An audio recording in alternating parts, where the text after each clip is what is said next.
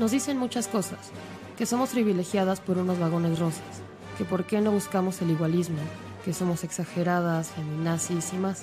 Y cuando nos quejamos nos dicen, ya siéntese señora. Lo que no saben es que sentadas nos organizamos mejor. Empezamos.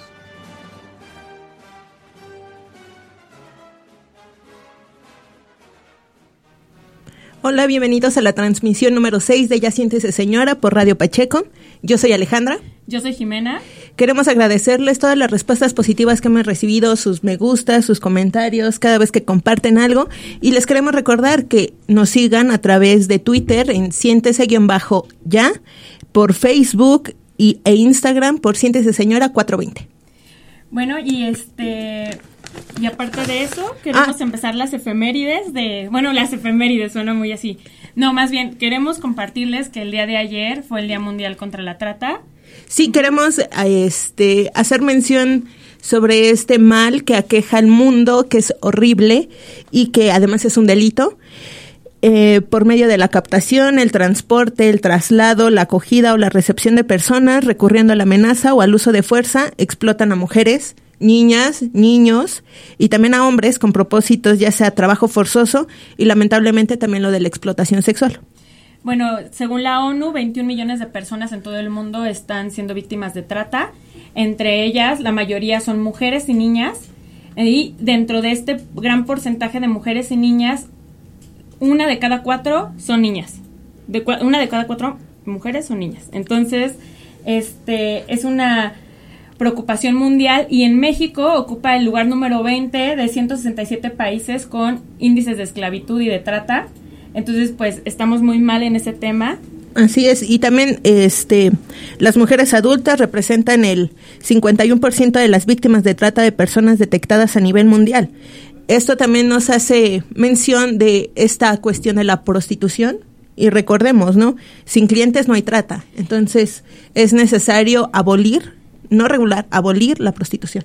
Y en este caso, eh, la cuestión de, de las víctimas, bueno, la migración, México es un país que recibe mucha migración latinoamericana. Entonces, somos el país que obviamente tiene más trata de mujeres venezolanas, colombianas, este, bueno, toda América Central, del Salvador, Honduras, y sobre todo con la crisis de Venezuela se ha aumentado la trata de mujeres de Venezuela. Entonces, y lo peor esto también lo de los niños, ¿no? Sí, este turismo sexual con niños. Y que se da en las partes más turísticas y en la frontera con este Estados Unidos. Y lo, aunque hombres, hombres mexicanos la consumen, también la consumen eh, hombres europeos y norteamericanos. Que vienen aquí a México. Entonces, ¿qué está pasando con estas personas que están consumiendo esto? Entonces, yo creo que más que buscar a las víctimas, hay que también ver qué clase de personas, aún sabiendo que estas personas están siendo esclavizadas, recurren a este, esta clase que, bueno, no es prostitución, es esclavitud sexual. Sí, claro. Y también es fortalecer e invitar a que si conocen a alguien que está siendo víctima de trata, que le ayude, ¿no? A, a fortalecer esta cultura de la denuncia para las mujeres que se encuentran este, amenazadas, este, desaparecidas, este, no sé, trasladadas a otros lugares de su residencia y que las ayuden. Lidia, que es una de, nuestras visitas del día de hoy, nos comentaba y tiene toda la razón que los primeros momentos de, las primeras horas, los primeros días son fundamentales para poder salvar a una persona que está siendo víctima de esta clase de secuestro y esclavitud. Y les volvemos a recordar, sin, sin clientes no hay trata. Entonces, eso es como la efeméride de ayer que la tenemos que la retomamos. la retomamos y vamos a empezar con las noticias. La primera noticia les va a ser nacional y bueno, en Jalisco con 34 votos a favor se va a hacer lo de el registro de deudores alimentarios morosos y ahí van a poder buscar a estas a estos hombres, estos padres de familia, estos padres de familia que deban eh, pues la, la pensión alimenticia. Entonces, la cuestión es que cuando llega 90 días sin pagar, ya eres deudor moroso. y ya entras en esta lista. Ya entras en esta lista. El Estado de México es el, el estado que más tiene denuncias de falta de pago de estos padres. Lo sigue el estado de... ¿De, Sonora? De Sonora, luego Guanajuato, Chihuahua y Tamaulipas. O sea, solamente con esos cinco estados se juntan cinco mil padres que no han pagado sus pensiones alimenticias de enero a junio de este año. ¿Qué pedo? Y bueno, y aparte, que, y aparte que obviamente no todas, no todas estas causas son las que denuncian, ¿no? Hay muchos papás que se desentienden totalmente de su familia. Completamente. Y las mamás, por ya no entrar en una cuestión legal, pues prefieren mantenerlas con la ayuda de su familia o solas. Entonces, que nada más existan estos 5.000 registros no significa que sean denunciados, no significa que haya toda una cuestión. Aparte que si nos ponemos a analizar los casos, cuántos hombres hasta renuncian a sus trabajos o no quieren un trabajo mejor porque van a tener que pagar más. Sí, todas estas malas prácticas para ocultar cuánto ganan en verdad para que la pensión sea menor y queremos recordarles que la pensión alimenticia es un derecho, es un derecho tanto para los niños como las madres. Hay toda esta cuestión de las mamás luchonas, de que... Que se van con la pensión según a Sí, que ellas se van al zumba aprovechándose, aprovechándose de esta pensión alimenticia y es ¿qué tanta, en, qué tanta cultura existe sobre una paternidad responsable? Y Esa es la todo el trabajo que da, hace cuidar a un niño, ¿no? O sea, Exacto. también el papá pues está trabajando, sí da su pensión, pero la mamá es la que se levanta temprano, hace la comida, lleva a los niños o aparte trabaja. Entonces, ¿qué pasa con ese trabajo no remunerado? Exacto. pues, y no es, amor. como que dieran muchísimo dinero, ¿no? no y es muy lamentable que se estén agudizando estas eh, sanciones para los padres irresponsables prisión, este, ¿cuál era el otro? Este, 20 a 30 salarios mínimos, que pierdan la patria de sus hijos, que ni siquiera puedan verlos, que Recuerden que todas las leyes que existen es porque está la problemática. Entonces, si es, cada vez están haciendo leyes más duras, quiere decir que hay más padres que no son responsables. Entonces, por favor, y una recomendación, si empiezan a salir con alguien, búscanlo en la lista de deudores morosos para ver si no sale y así ya puedan salir con libertad, ¿no? Entonces, bueno, esa es la primera noticia nacional. La segunda noticia nacional es que el pasado 28 de julio, durante una conferencia de prensa en el Congreso de la Ciudad de México, se publicó un artículo en el que se menciona que la Ciudad de México aprobará un aumento en la condena por el feminicidio. Esto es... Eh, porque dices, ah, ok, está bien que aumenten la condena por feminicidio, pero en el 2017 se presentó para que se hiciera la alerta de género en la Ciudad de México y fue negada por la por la Ciudad de México eh, apenas el 9 de junio. Entonces se está aceptando que sí hay un problema de feminicidios y que por eso tienen que aumentar las condenas, pero al mismo tiempo no quieren hacer una alerta de género porque pues ya lo marca como un estado que no está haciendo lo correcto. Entonces, si analizamos esto y, nos, y buscamos cifras, solo el 1% de las denuncias por feminicidios llega a una sentencia. El 1%. Entonces, si vamos haciendo una escala, ¿cuántos feminicidios hay? ¿Cuántos de estos se denuncian? ¿Y cuántos de estos llegan a una sentencia? Ajá, se, se investigan y cuántos de estos llegan a una sentencia. Entonces, aunque pongan cadena perpetua, si no se hace bien todo el proceso, no va a pasar nada, van a, van a seguir ocurriendo. Sí, es el caso del Estado de México. El Estado de México empezó siendo el feminicidio castigado de 30 a 50 años, luego llegaron estos grupos feministas a, presionar y pasó a los 40, 60 años, luego se siguió presionando y ya ahorita, bueno, después pasó a los 50, 70 años de cárcel y ahorita es cadena perpetua, pero aún así en el Estado de México asesinan mujeres diario. O sea, el hecho de que una condena aumente no significa que se esté reduciendo el, el índice de feminicidios. Hace unos meses que hubo, una, hubo la marcha que pro aborto, hubo varias, hubo un templete y varias este, familias de mujeres que fueron asesinadas. Eh, subían y hablaban su experiencia y, y me, se me quedó muy claro una que decía, nos han hecho ir a buscar el cuerpo de mi hija. O sea, ese no es nuestro trabajo. Nosotros estamos denunciando, estamos dando la apertura para que la, exista justicia y nos están llevando a nosotros a buscar a los alcantarillados los cuerpos. Entonces es cuando dices, bueno, sí, mucha multa, mucha sentencia, muchas leyes. de que sí existen los feminicidios, pero cuando va a haber un proceso que las mujeres, bueno, en feminicidios, violaciones, eh, acoso, sexual. hay un proceso real que nos que nos proteja. Este, que le crea a las mujeres, que le crea a las víctimas. Entonces más bien ese es el llamado de que sí es necesaria la alerta de género en la Ciudad de México y que aunque lo quiera negar, sí estamos en un estado de violencia extrema hacia las mujeres. Así es. Entonces vamos a ir a la segunda, a la segunda, la primera noticia internacional. Entonces, como seguro muchos de ustedes vieron en las redes sociales, ayer incluso en Rapi Hierbas mencionaron un poco del tema.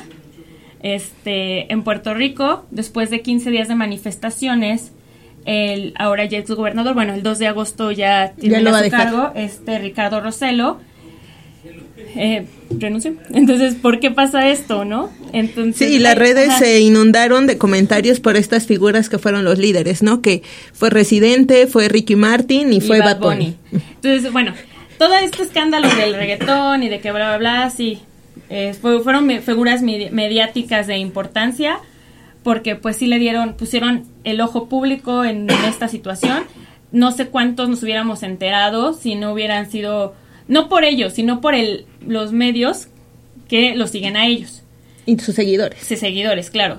Entonces, pero nosotros queremos hablar de este tema, pero desde otra perspectiva, que son los colectivos feministas que participaron en estas manifestaciones, sobre todo la colectiva feminista en construcción.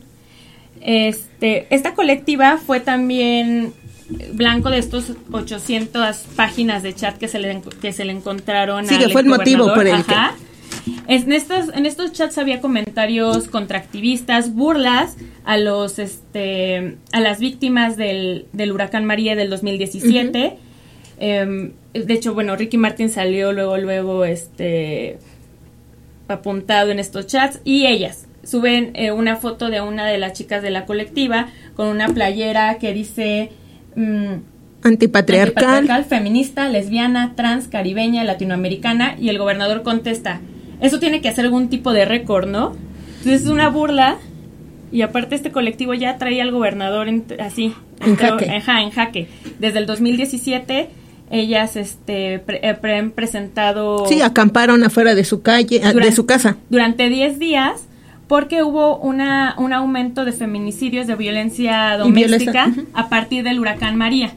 Entonces, ellas pedían que hubiera, bueno, entre todas estas como causas, que se enseñara eh, Em, una, lista de, exigencias para cómo contrastar este tipo de violencia doméstica que había y pues este Roselo las ignoró completamente y aparte empezó a utilizar en este chat cuestiones de burla refiriéndose a ellas como putas y como zorras. Ajá, también que gatitas y que no sé qué. Ellas en estos en este pliego petitorio pidieron que se estudiara género en las escuelas públicas.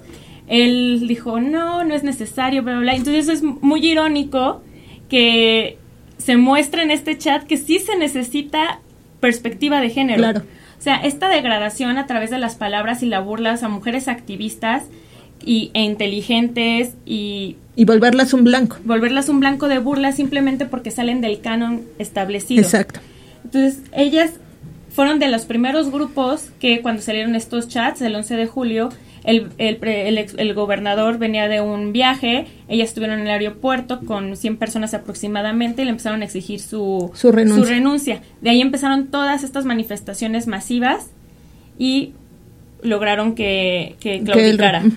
Entonces, eh, creemos que lo que sucedió en Puerto Rico es un recordatorio para que no le temamos a los movimientos sociales, no desacreditemos también lo de las marchas, que es lo que pasó apenas en Tabasco, ¿no? Que se está ya haciendo leyes para censurarnos como movimientos sociales, como eh, este derecho a la libre manifestación. Entonces, es recordar que es posible, que es posible hacer una exigencia, hacer peticiones al gobierno con nuestra fuerza. Y reconocer a todos estos movimientos y activistas, en este caso a este a la colectiva, que puso su grano de arena para lograr toda esta, todo este movimiento y recordar eso, ¿no? De que las mujeres somos muy importantes en todos los movimientos sociales. Sí, era algo que platicábamos ayer, que hay un libro de Celia Moros que se llama este Feminismo y Filosofía, y ella dice que el feminismo es como la hija no querida de la ilustración.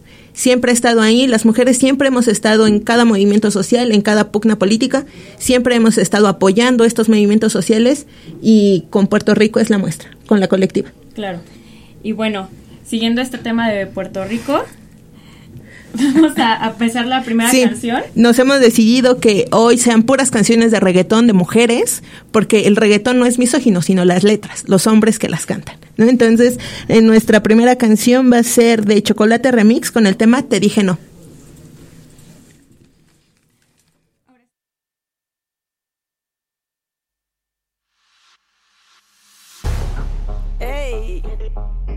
Todavía no entendieron cuál es el límite.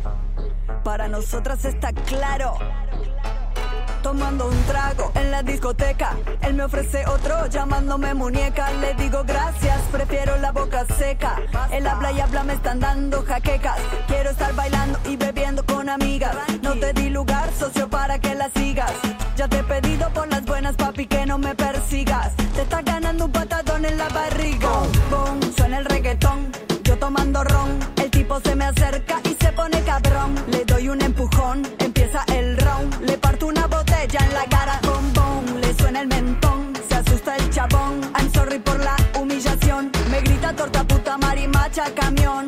Y a mucha honra, bom. Mira nada más ese muchacho. Que pinta de facho, gorra y mostacho. Espérate un cacho. Estás sos tremendo mamarracho. Te haces el macho. Ay, pobre guacho. Sabes que soy una feminista, pero no quieres que me resista. Sabes muy bien que sos un forro sexista y estás molesto porque me pasé de lista.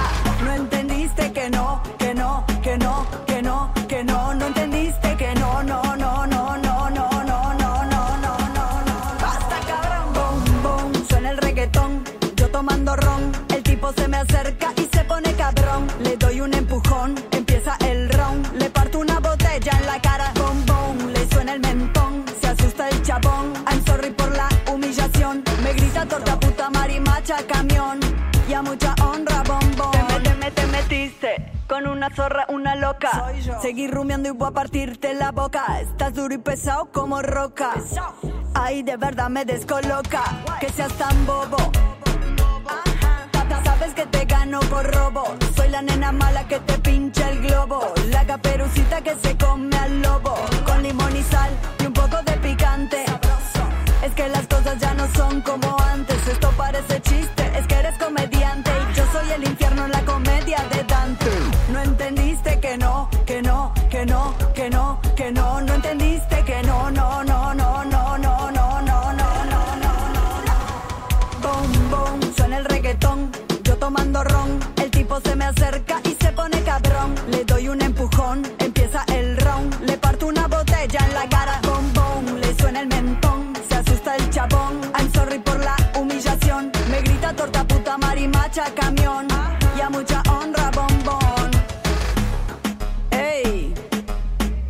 pensaban que estábamos jugando. Les digo que esto no es un juego. ¿O sí? Esto es chocolate remix. Y a vos, machirulo, te decimos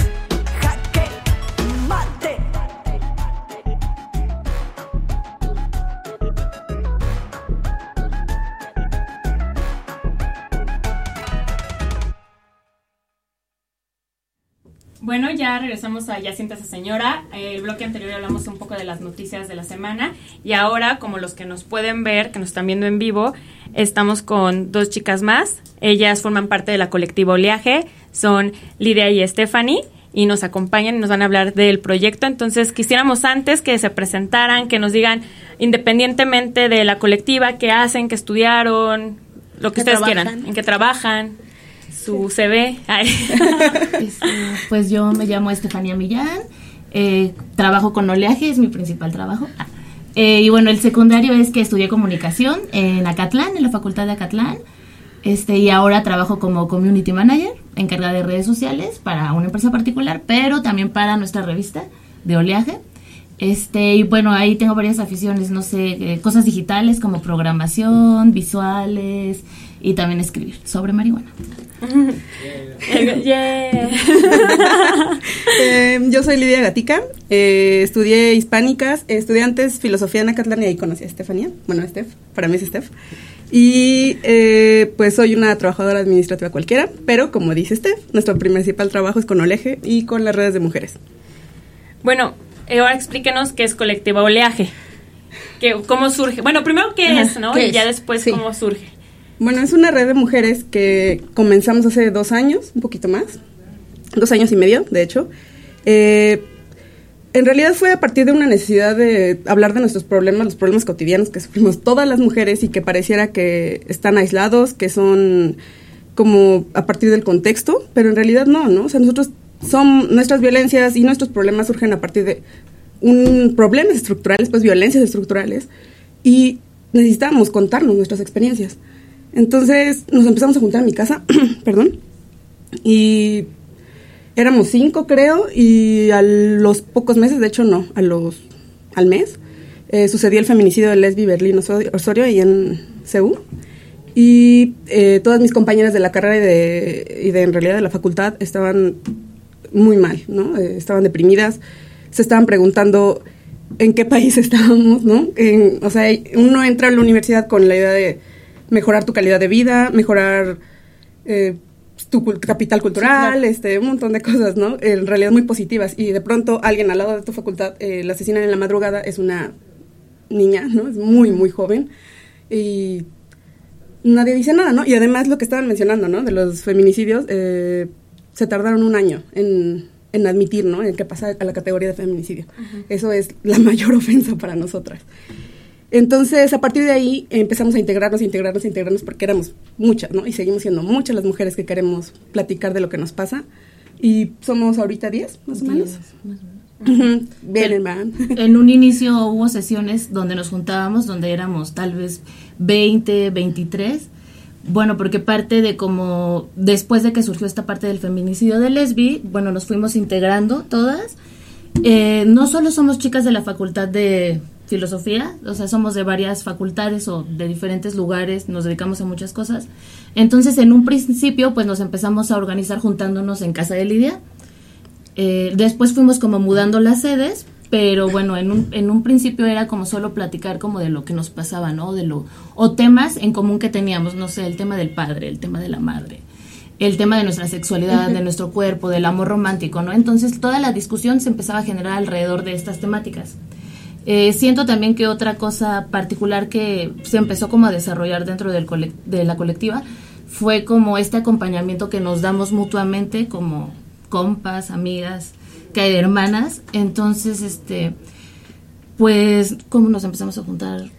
Mm, ah, pues es curioso, pues, porque yo tengo muchas amigas, pues, pero cuando empiezas a comentarle a alguien, oye, o más bien una amiga se acerca a ti y te dice, me pasó esto con mi novia, con mi papá, con mi hermana, con mi mamá, y dices, es que lo acabamos de trabajar el sábado, ¿no? Todas, y todas llegamos a la conclusión de que tiene que ver con nuestra eh, educación, que tiene que ver con eh, estos hábitos que te, enseñan desde pequeña, ¿no? Con la norma de tu cuerpo, con todas estas cosas. Y es como, pues, si quieres, caerle, ¿no? Sí, pues entonces empezaron a caer y a caer y a caer y a caer muchas mujeres. Y lo hermoso de esto es que somos amigas de las amigas. Nadie aquí es desconocido, ¿no? Siempre es alguien, alguien con quien ya tenemos una relación. cercano a alguien. Una relación, pues, muy, muy íntima. Entonces, el espacio se volvió un espacio que en lo que lo primordial es tener un seguridad entre nosotras y una comunicación efectiva. Y lo hemos logrado bastante bien, creo. Pues sí, eh, como les decía, empezamos a generar como este acompañamiento desde, no sé, una red en WhatsApp donde nos compartíamos y teníamos una emergencia así de, oye, me siento mal, me está pasando esto, estoy triste, cualquier cosa. La compartíamos, la compartimos ahí y entonces empezamos a recibir el acompañamiento de nuestras otras compañeras. hemos desarrollado, siento, también otro tipo de acompañamiento que en este caso sería ciertas cosas que tienen que ver con violencia sexual eh, entonces, como que este, estas mismas necesidades que teníamos de la gente que se iba uniendo, que a lo mejor se había unido y por algún caso de este tipo, ¿no? Porque tuvimos una sesión muy interesante como al inicio del colectivo, donde todo trató justamente sobre violencia sexual, ¿no? O abuso sexual o acoso sexual. Entonces, bueno, obviamente empiezas a notar que con todas todas las mujeres, mujeres hemos recibido algún tipo de esa violencia, ¿no? Sí, claro. Entonces, ¿no la llevaron a ningún tipo como de eh, denuncia? O sea, si sí, se, presentó algo así sumamente grave para denunciar. Sí, sí hubo varias denuncias internas en la facultad. Eh, varias consultas de protocolos dentro de las universidades. Justamente ahí radica el aprendizaje que hemos desarrollado. Eh, estas necesidades que tuvimos primero individuales y luego pasaron a ser colectivas y cotidianas entre todas nuestras compañeras, pues obviamente nos llevaron a tener que aprender sobre mecanismos de cómo defendernos. Bueno, en el sentido legal también, ¿no? Por ejemplo, cómo presentar una denuncia penal por acoso o por abuso sexual. Dentro de las escuelas y fuera. Dentro ¿no? de las escuelas y fuera. Y entonces empe- empezamos como aprendiendo sobre ciertas cosas en relación a eso, ¿no? Y ya posteriormente, pues, como en toda praxis, siento, discusión así, empatía, pues como que nos surgió la necesidad de desarrollar cierto tipo de trabajo, ¿no? Y empezamos con algunos fanzines que no, tal vez no están todavía en físico, pero están en digital y que hemos tratado de mover en ciertos concursos y cosas así. Entonces ya, después de que forman, o sea, empiezan como entre amigas a hablar de sus, de las cuestiones que a todas nos pasan, luego se empiezan a juntar más, empiezan a hacerlo como un, un poco más em, con Riguroso. y después forman esto de oleaje que es lo que veten en la página y donde escriben. Bueno, siento que primero, o sea, era como de decir qué somos. O sea, ya sabes, como Sí. en toda relación afectiva. Te preguntas qué somos, ¿no? Y entonces todo es así como de, no, pues que no sé, güey. O sea, ya nos vemos Conocidas, ajá, no somos conocidas porque ya convivimos Ajá, mucho. Y además, o sea, también había que protegernos, ¿no? Porque como ya se empezaban a contar ciertas cosas, pues muy íntimas entre nosotras y que obviamente no vas y le cuentas a cualquiera y que implican cosas, pues que tienen que ver con denuncias, cosas así, entonces tuvimos que empezar a generar ciertas dinámicas internas para proteger a las que participaban de forma oral, ¿no? Y pues ya de ahí surgieron como ciertas formas de organizarnos que tenemos así como reglamentos, que más allá de ser reglamentos son como el cos- bueno, líneas de respeto para justo proteger esta información, proteger a las compañeras y todo eso. Entonces ahí siempre y ahí estamos discutiendo las reglas y los lineamientos. Como el club de la pelea. No hables del club de la no hables de la colectiva oleaje. Sí. Parece- pero es muy. Es que además, o sea, por ejemplo, si discutimos un tema muy profundo, ¿no? claro que en la noche o en la tarde o al día siguiente, nuestras compañeras van y necesitan discutirlo con sus parejas porque estamos hablando de esos temas. Entonces, ¿cuál es la línea ahí? Es bien delicada y en serio, sí tenemos que estar discutiendo todo el tiempo así de. Esto sí, por favor, no lo digan. Esto. Ser muy claras, ajá. O sea, sí, claro, si estás discutiendo en el espacio reglas, mm, digamos, más efectivas y buenas para comunicarte con tu pareja, pues sí vas a tener que ir a hablarlo con esa persona, ¿no? O sea, ahí sí hay un- una pequeña línea que a veces nos cuesta mucho, mi- así como vislumbrar, pues, pero en realidad creo que todo parte de un afecto muy, muy profundo que nos tenemos. Ok, y bueno, y en esta cuestión de lo que les comentaba de la página, ¿cómo eligen, cómo, quiénes son las que escriben? Todas escriben ahí, o sea, de repente a una se le ocurre algo, o sea, ¿tienen un régimen para escribir algo y mandar una fecha? ¿Cómo funciona? Este, bueno, bueno, ya como les digo, ya después decidimos ser oleaje, colectivo oleaje. Luego ya de los fanzines surgió otra necesidad de seguir como, pues compartiendo nuestras experiencias que en realidad van de la discusión de lo, de lo, de lo político, a- de la experiencia a lo político, ¿no? Entonces, justo empezamos a buscar es- este, en esta necesidad crear un medio y creamos Oleaje, que es una revista digital alojada como un WordPress. Este, tenemos obviamente nuestras redes sociales para manejarla, todo esto. Y bueno, tenemos varias secciones, todas escribimos. Cada, bueno, nos reunimos ya cada 15 días. Antes nos reuníamos cada 8 días, pero ahora nos reunimos cada 15. Y lo principal ahorita ya no es tanto como discutir, lo personal sí lo hacemos, pero ahorita estamos discutiendo como mucho sobre la revista, que es como lo que, en lo que estamos trabajando. Igual, si quieres platicar Sí. de las Pues secciones. ah, las secciones la- te las sabes tú. Sí, aquí. Pero, ah, es este, tenemos cultura pop, psicodelia feminista, que hace aquí nuestra compañera Steph, eh, de construcción del amor romántico y arrecife de mujeres. Me preguntabas, Sí. ¿no? ¿Qué, qué era ¿Qué, se referían con Arrecife Mujeres? Es que ahí estamos metiendo como todas las reseñas y todos los análisis sobre trabajo de mujeres que ha sido invisibilizado. O que simplemente no tienes como forma de acceder por otros lados. Me- también me comentabas, ¿no? De- Del poemario de Svetlana, de la rinoceronta. Ella, me- les comentaba yo que me parece una poeta excepcional y yo no encontré ningún artículo sobre Ninguno. ella. Ajá, en ninguno. Y dices, necesitamos abrir espacios para poder hacer uso de la palabra pública, pues. Y es a partir de eso. Eh, ahorita que mencionas eso, me, me voy conectando con las invitadas que hemos tenido y justo, bueno, Ale en otra transmisión nos recomendó y de hecho posteamos tu artículo y esta, este, eh, de, ay, de Wikimedia. Carmen. Está Carmen, perdón Carmen, se me pasó ahorita tu nombre. Este, también esto que nos decía la importancia de hablar de las mujeres, ¿no? Porque ellas ellas escriben pero tienen que tener un documento o un este una referencia. Entonces, al- ustedes o sea, están haciendo esas referencias, no están escribiendo sobre mujeres, sobre cuestiones políticas, sociales y que en un futuro o incluso ahorita están usando de referencia para conocer, ¿no? En- no sé si hay alguna pregunta. Tengo, tengo aquí comentarios de Marion Pame que nos dice saludos, éxito a sus proyectos. Gracias. Gracias. bueno, este, entonces vamos a hacer una pausa para una canción. Es de Miss Bolivia y se llama Se quema.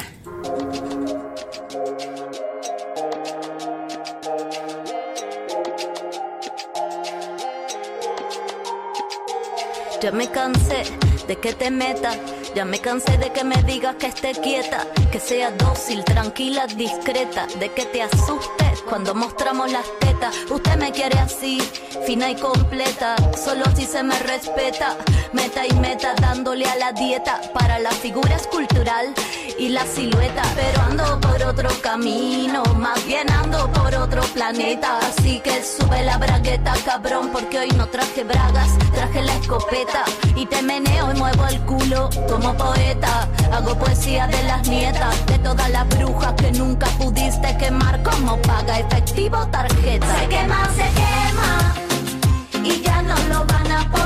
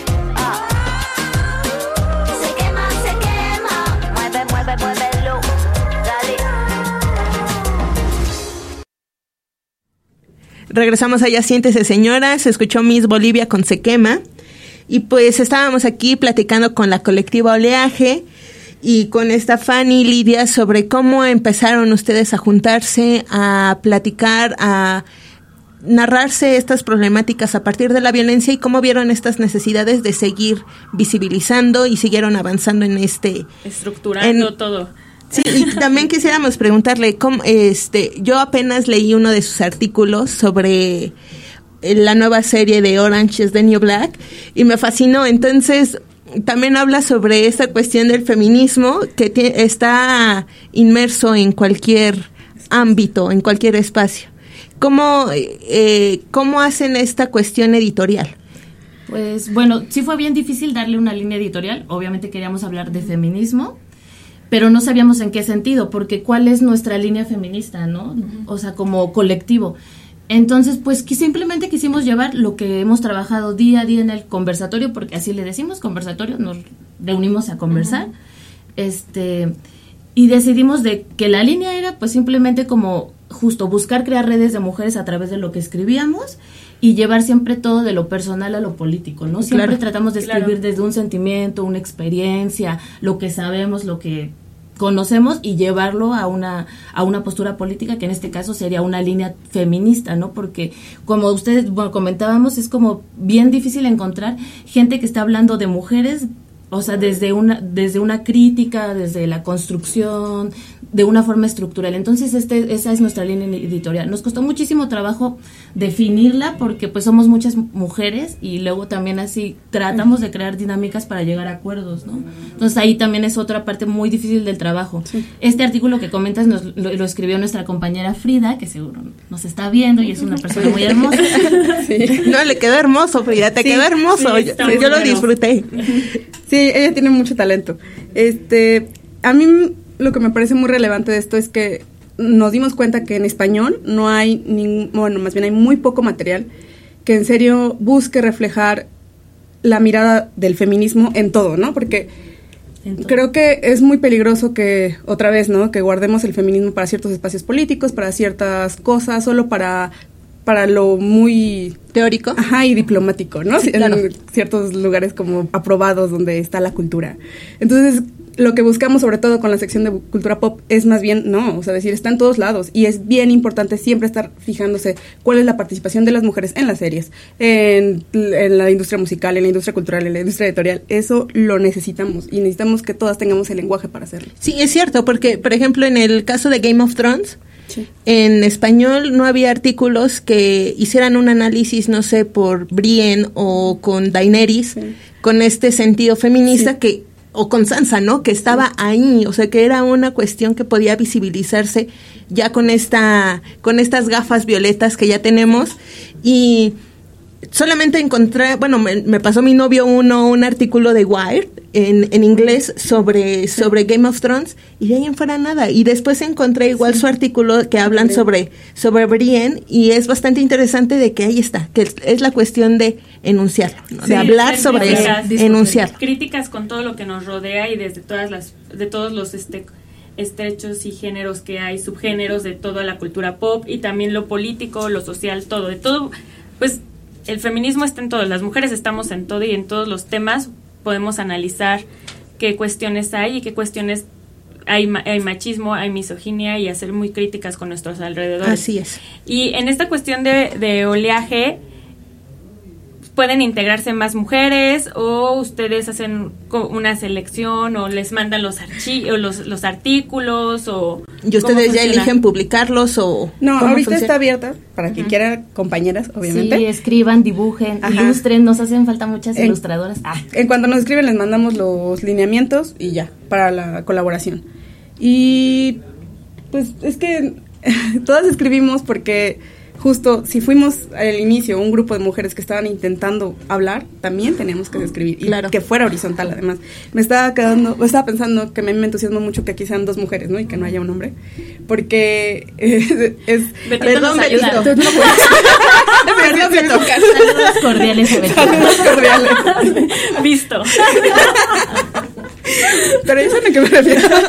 Porque creo que en, en estas revistas y en muchísimos criterios editoriales, de repente sacan el, el artículo feminista, pero a veces siento que es más bien para cumplir una cuota, Claro. para quedar bien, ¿no? Porque como ya el feminismo está de moda, este... Se tiene que escribir sobre eso, sea lo que sea. Pero uno al mes, ¿no? Tampoco que sea tan peligroso. Y dijimos, no, o sea, no, somos mujeres y vamos a hablar todo el tiempo de Y esto. aparte se, se nota, o sea, lees un artículo de esos y se ve sesgado, ¿no? Así de, bueno, ahí, ahí qué pasó. Sí. Sí. Me quedan a deber estos artículos. Los artículos que escriben hombres, el clásico, ese del artículo de cómo aclarar la zona del pubis, y, y es de un vato, o sea, un vato escribió sobre cómo aclarar y cómo mejorar la piel y afeitar, y es... ¿Qué? Claro, pues para su beneficio, Claro. ¿no? O sea, les voy a ayudar, amigas, a que me gusten más, ¿no? Así, así, ¿cómo lo deben de hacer? Sí. Les vengo a explicar qué, qué, cómo es su cuerpo y cómo lo deben de tratar. Y bueno, ¿y cuáles son los objetivos? O sea, ¿ustedes a dónde se visualizan?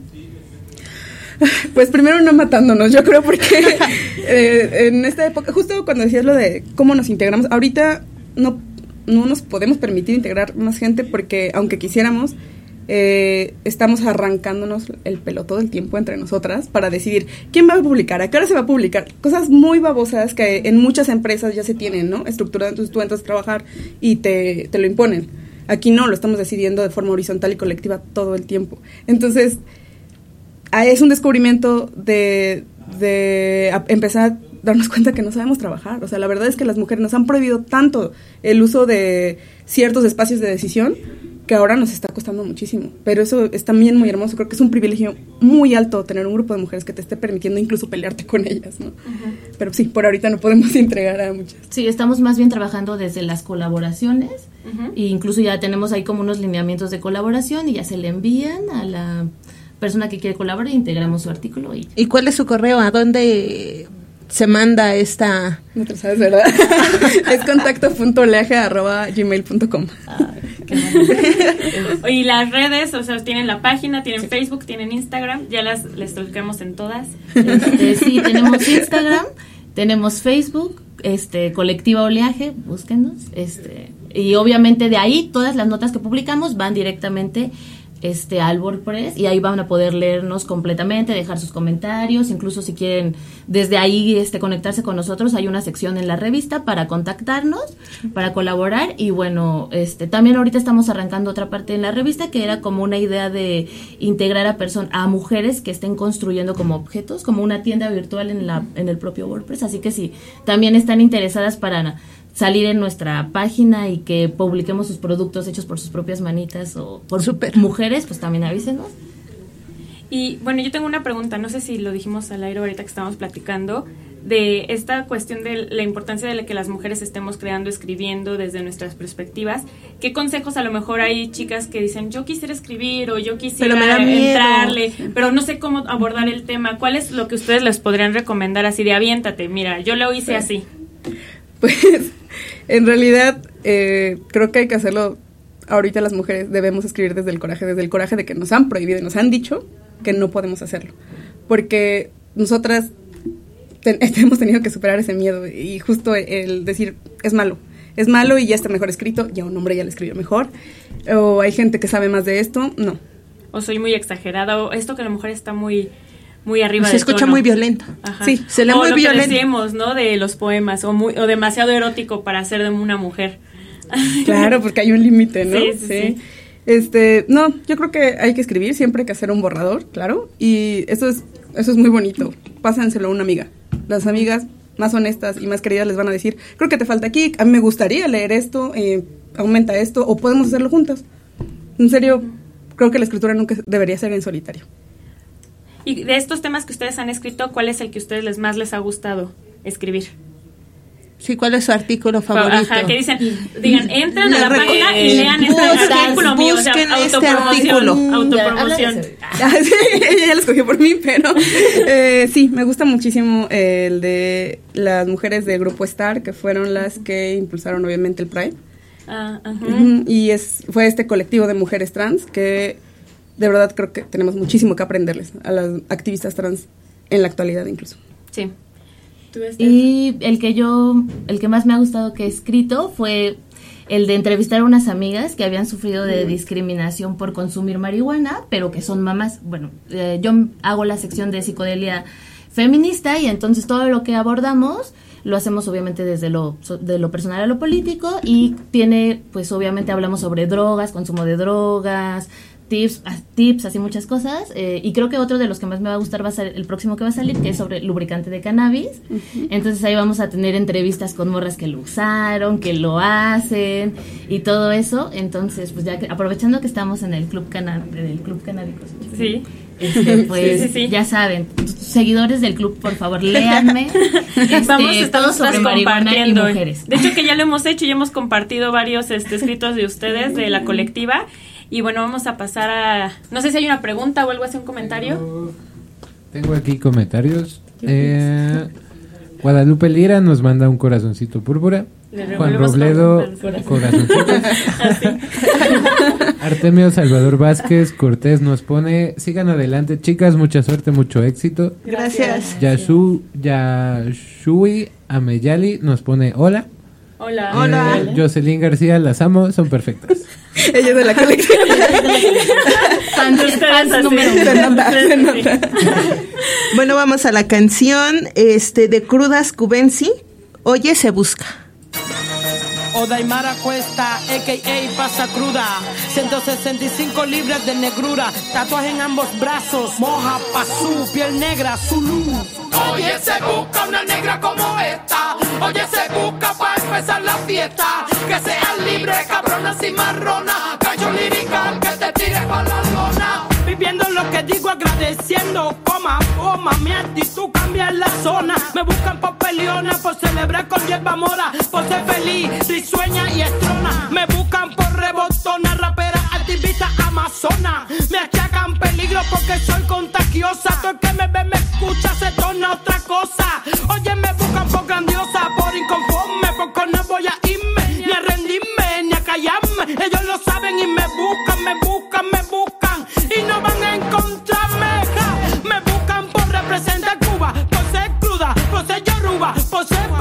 y por mi suave Por como explico la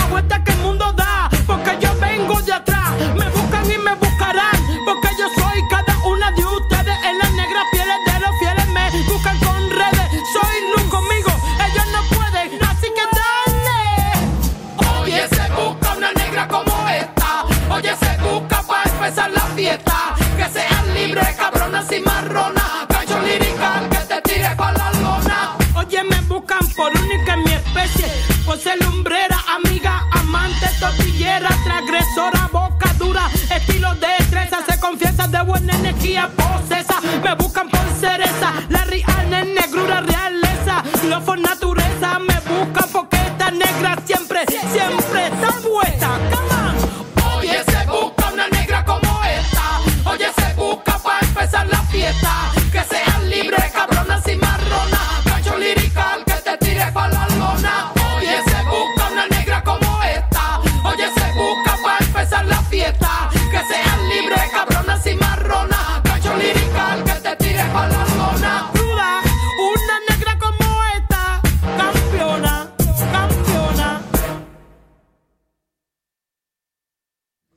Bueno, ya regresamos a Ya siéntese señora. Acabamos de escuchar la canción de Crudas Cubensi eh, que se llama Oye se busca y seguimos aquí con Oleaje. Ya les preguntamos todo lo de lo posible sobre su proyecto. Les recomendamos muchísimo que sigan. Hay tanta diversidad de artículos y tan- Tantos temas por los cuales que sea, escribir. lo padre que son puras mujeres y que tienen diferentes perspectivas, entonces puedes ir leyendo y, y sentirte Identificada. identificada con cada uno de los artículos. Y bueno, ya llegamos casi al final y eso significa que vamos a las recomendaciones. Así es. Entonces, este, en esta parte nosotras recomendamos, ya sea lo que sea que tenga que ver con que las mujeres lo estén haciendo, eh, referente directamente o no al feminismo. Entonces, yo les voy, hoy voy a, a faltar a nuestra propia regla, que nos, voy a recomendar dos cosas. Entonces, lo primero que les voy a recomendar es una novela gráfica feminista.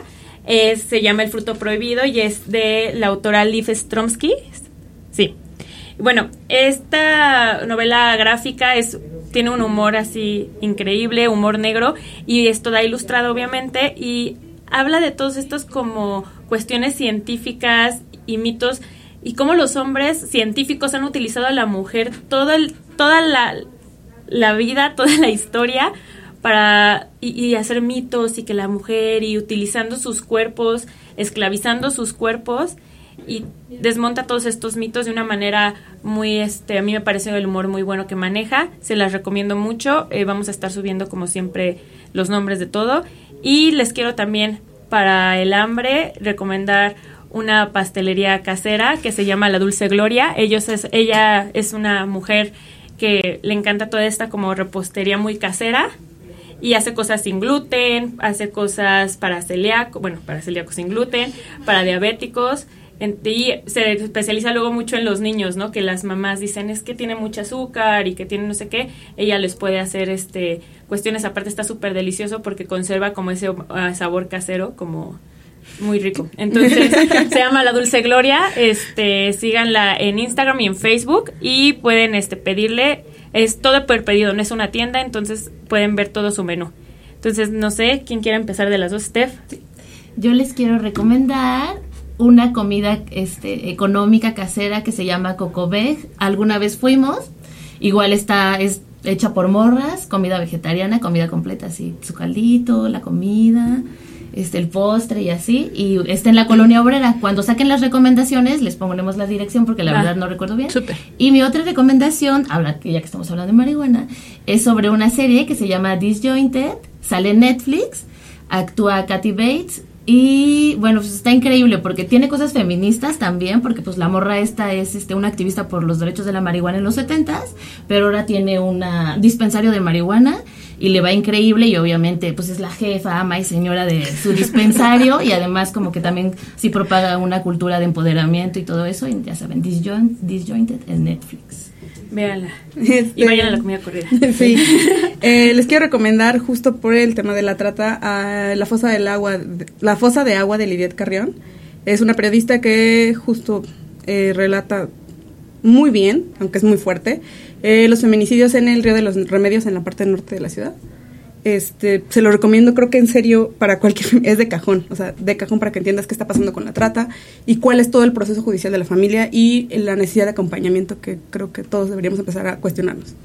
Claro. Muy bien, yo les quiero recomendar este sábado, este el grupo de luchadoras va a lanzar su serie de Technolovers y a partir de ahí van a este sábado va- en el en el Rule van a pasar un buen de talleres y uno de ellos es de arroba canisbulpes, que ya la habíamos recomendado aquí, Sí. que es la, la de bordando palabras. De hecho, Carmen fue la que la recomendó.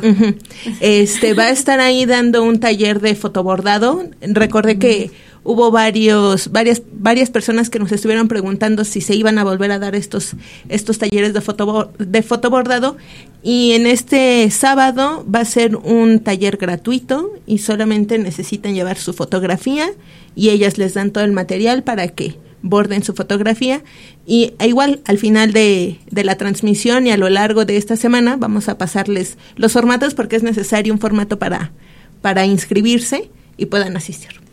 Bueno, entonces les agradecemos por habernos visto. Esta es la fue la transmisión número 6 de Ella Siente Señora. Como siempre, síganos en nuestras redes, en Twitter, siéntese bajo, bajo ya, es que nunca me acuerdo del Twitter, en Instagram y en Facebook, ya siéntese señora. También sigan las páginas de Radio Pacheco. Y Sigan a Colectivo Oleaje, léanlos, Ajá. léanlas. Sus redes, por favor. Este, pues Colectiva Oleaje en Facebook y Colectiva Oleaje en Instagram. Y le agradecemos como siempre a Betito Muchas gracias. por su ayuda, Gracias, Betito. productor asociado. ¿Hay comentarios? ¿Hay algún Eh, comentario? Tengo un último comentario de Fridalia Tochimani. Las amo mucho. bueno, yo soy Jimena Eh, Estefanía, Steph. Lidia. Alejandra. y esto fue Siente Señora. Adiós. Ay,